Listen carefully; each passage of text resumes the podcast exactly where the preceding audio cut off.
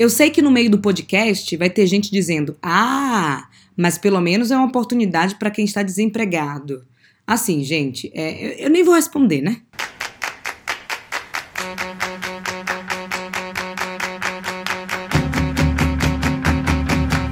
Precisamos falar sobre Rap, iFood, Uber Eats e, e todos esses serviços que fazem da vida das pessoas um jogo. E quando eu falo jogo, é jogo mesmo. Jogo porque essas plataformas prometem um bônus a mais caso a pessoa faça mais corridas.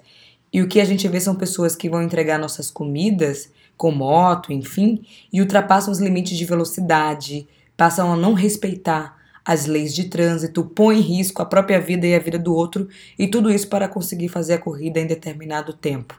Fora a galera que vai vai entregar nossas comidas de bicicleta, né, gente? Assim, é totalmente desumano. Recentemente surgiram muitas reportagens falando sobre os trabalhos dessas pessoas que pedalam uma vida para entregar as comidas, né? No dia 3 de junho, é, a CBN mostrou que o entregador de aplicativo chega a pedalar 50 quilômetros para ganhar 60 reais no dia. Arrumei uma bike com meu parceiro para eu pagar depois ainda, né? Começar a trabalhar e pagar ele com o dinheiro do trabalho. Ele me deu esse voto de confiança. Consegui pagar ele tudo certinho. Arrumei a bicicleta, que ela tava toda zoada. Então dá essa sensação de instabilidade, tipo, de que pode acontecer alguma coisa e a gente perder, entre aspas, o nosso emprego. Tipo. Também tem um pouco de descaso em questão de, tipo, do nosso tempo, como se o nosso tempo não fosse, tipo, muito válido. Esse foi o depoimento de Gabriel Vieira, que concedeu a CBN, então ele mostra exatamente o que a gente está falando aqui, vamos falar um pouco mais. E não é só no Brasil essa problemática, é no mundo todo. Por isso, no Chile, os deputados é, Giorgio Jackson e Maite Orsini criaram um projeto de lei chamado Meu Chefe é Meu App, né? Meu Chefe é Meu Aplicativo, que, que quer regulamentar a atuação dessas plataformas, garantir segurança no trabalho, é, a jornada autônoma, não abusiva, transparência, na, é, transparência na tomada de decisão e controle de arbitrariedade e por aí vai, né?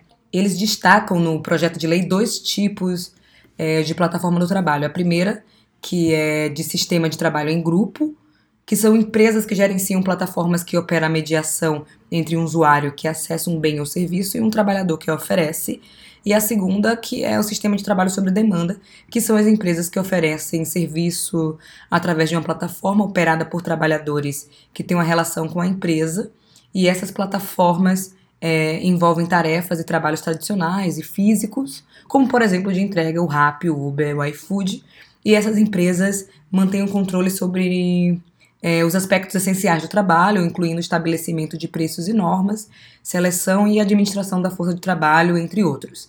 Enfim, e o foco do projeto de lei Meu Chefe é um aplicativo é regulamentar essas plataformas de trabalho sob demanda. É, eles também destacam no projeto de lei que a maior inovação dessas empresas é a classificação errada como contratados independentes ou parceiros, como se oferecessem seus serviços em plataformas que eles operam como intermediários neutros, na verdade, neutralidade não, não tem nada, né? Não tem nada de, de neutro nessa relação. No entanto, os depoimentos daquele que realizam esse trabalho sugerem que a categoria de parceiros ou independentes é altamente controversa, razão pela qual há uma necessidade urgente de debater a regulamentação apropriada. Então, isso está acontecendo no Chile, vamos ver quando vai acontecer no Brasil e se a maioria dos brasileiros entende que é necessário a gente regulamentar essas plataformas de trabalho sob demanda, onde as pessoas estão trabalhando mais de 12 horas para ganhar no final do mês dois mil reais e trabalhando mais de 50 horas por semana. País que eu quero progresso. O jovem no Brasil sendo levado a sério. Quem corre atrás labuta, nunca perde a luta. Eu sei, mantém sua conduta. Essa é a lei. E assim, gente, é... o trabalho sob demanda e o surgimento dessas plataformas é o reflexo é, da quarta revolução industrial, que nada mais é que uma mudança de paradigma, né? Não, não, não se restringe apenas ao desenvolvimento tecnológico, mas, sobretudo, o impacto dessas tecnologias, não só na indústria ou na economia, mas em todas as áreas da sociedade que vem acontecendo de forma muito rápida e nossa mente não consegue acompanhar, né? Eu sempre falo que a única coisa que cresce de forma exponencial, né, de alta velocidade, são as empresas e não as nossas mentes. E uma das perguntas é, que geralmente as pessoas fazem é como a quarta revolução industrial está impactando as profissões. É importante a gente destacar que 65% das crianças que estão na escola hoje vão trabalhar em empregos que ainda não existem. Né? A tendência é que surjam novas vagas na área de inteligência artificial, robótica, análise de dado, é, internet das coisas. E como é que a gente vai se preparar para isso, se há espaço para todo mundo no futuro, considerando que os 13 milhões de, as 13 milhões de pessoas que estão desempregadas no Brasil talvez não saiba nada do que eu estou falando aqui. E uma das previsões para o ano que vem, para 2020, é que com a quarta revolução industrial, 35% das habilidades mais demandadas é, para a maioria das profissões hoje devem mudar. Isso significa que a gente falava isso de futuro, futuro em 2010, 2020 já é agora, já é ano que vem, faltam seis, sete meses. E nos próximos anos, a revolução e os fatores socioeconômicos, geopolíticos, demográficos também terão um impacto direto no mundo do trabalho.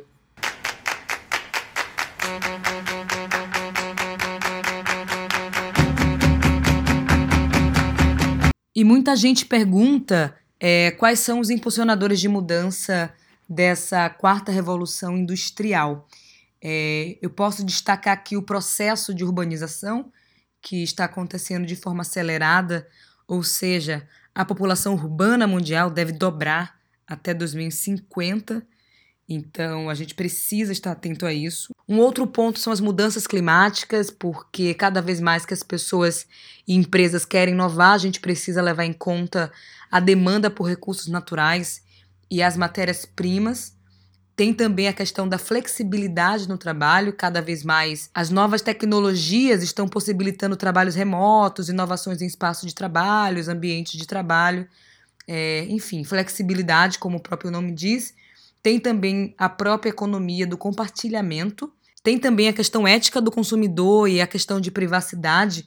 Cada vez mais os consumidores estão preocupados com a cadeia alimentar, a segurança alimentar, o impacto do meio ambiente, estão decidindo onde vai consumir ou não, de acordo com seus valores e com sua ética. Um outro ponto importante é a longevidade, né, e as sociedades em envelhecimento. Isso significa que até 2050 o número de pessoas idosas no mundo, no planeta, pode passar do número de jovens.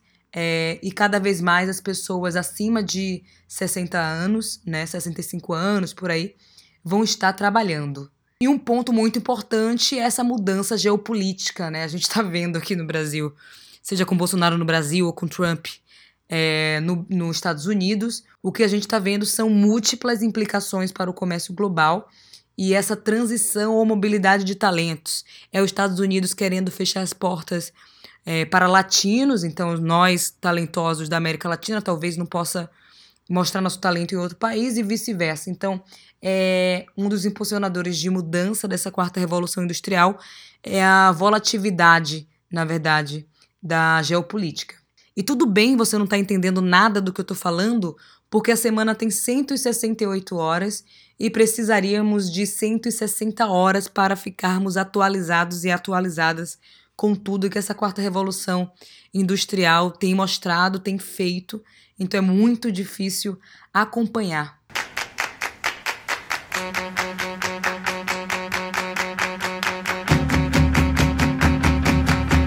Sobre as habilidades do futuro, é importante a gente destacar e ter em mente que há um número significativo de trabalhos que exigem mais do que um simples cálculo, né? Apesar de desse número crescente de usos de máquinas nas empresas, robôs, etc., as máquinas precisarão cada vez mais das pessoas, né? Isso porque os empregos que eram lucrativos, como ciência da computação, engenharias, estão cada vez mais suscetíveis à automoção. Eu não estou dizendo que vai mudar de um dia para o outro, mas são profissões é, e trabalhos que estão mais próximos a serem automatizados. E isso significa que, à medida que as máquinas substituem cada vez mais as habilidades técnicas, o pensamento crítico, a criatividade se tornará algo mais valioso, né? se tornará ainda mais valioso, na verdade. E pensando nas habilidades do futuro, a gente pode citar criatividade, persuasão, é, pensamento crítico, estratégia, é, imaginação, que pode parecer besteira, mas as pessoas pararam de imaginar. E parar de imaginar significa dificuldade de ter uma visão a longo prazo é, da empresa. E se a gente for olhar as novas profissões do futuro, eu posso citar aqui coordenadores para o desenvolvimento do conhecimento. O que é isso? O profissional indica cursos, faz o aconselhamento na, na formação dos funcionários, tanto na parte formal quanto na parte complementar, sugere leituras, viagens, etc. Tem também uma bem interessante que é o, é, são os humanizadores de, de marcas, né? humanizadores de empresas, que é o profissional que avança as pautas positivas da sociedade, buscando estimular um debate público sobre os preconceitos, discriminações, enfim. Então é algo mais de ativismo corporativo da forma mais genuína que possa ser. É humanizar a experiência da marca, da empresa para os clientes e colaboradores também. Tem também um designer de talento, né? Que este profissional mapeia os talentos é, para saber onde cada um, cada pessoa pode contribuir melhor e ser complementar nas suas habilidades dentro desse ecossistema da empresa. Então, o papel do designer de talento é, tem muito disso de gerenciar o desempenho, pesquisa de engajamento, enfim, de cada colaborador. E tem também os especialistas em simplicidade, né, que nada mais é que profissionais que facilitam os processos, seja de gestão, de comunicação dentro da empresa. Os nomes são interessantes, pode parecer um pouco novo, pode parecer algo meio do futuro, mas tem muita gente fazendo isso e não sabe exatamente que isso é uma profissão.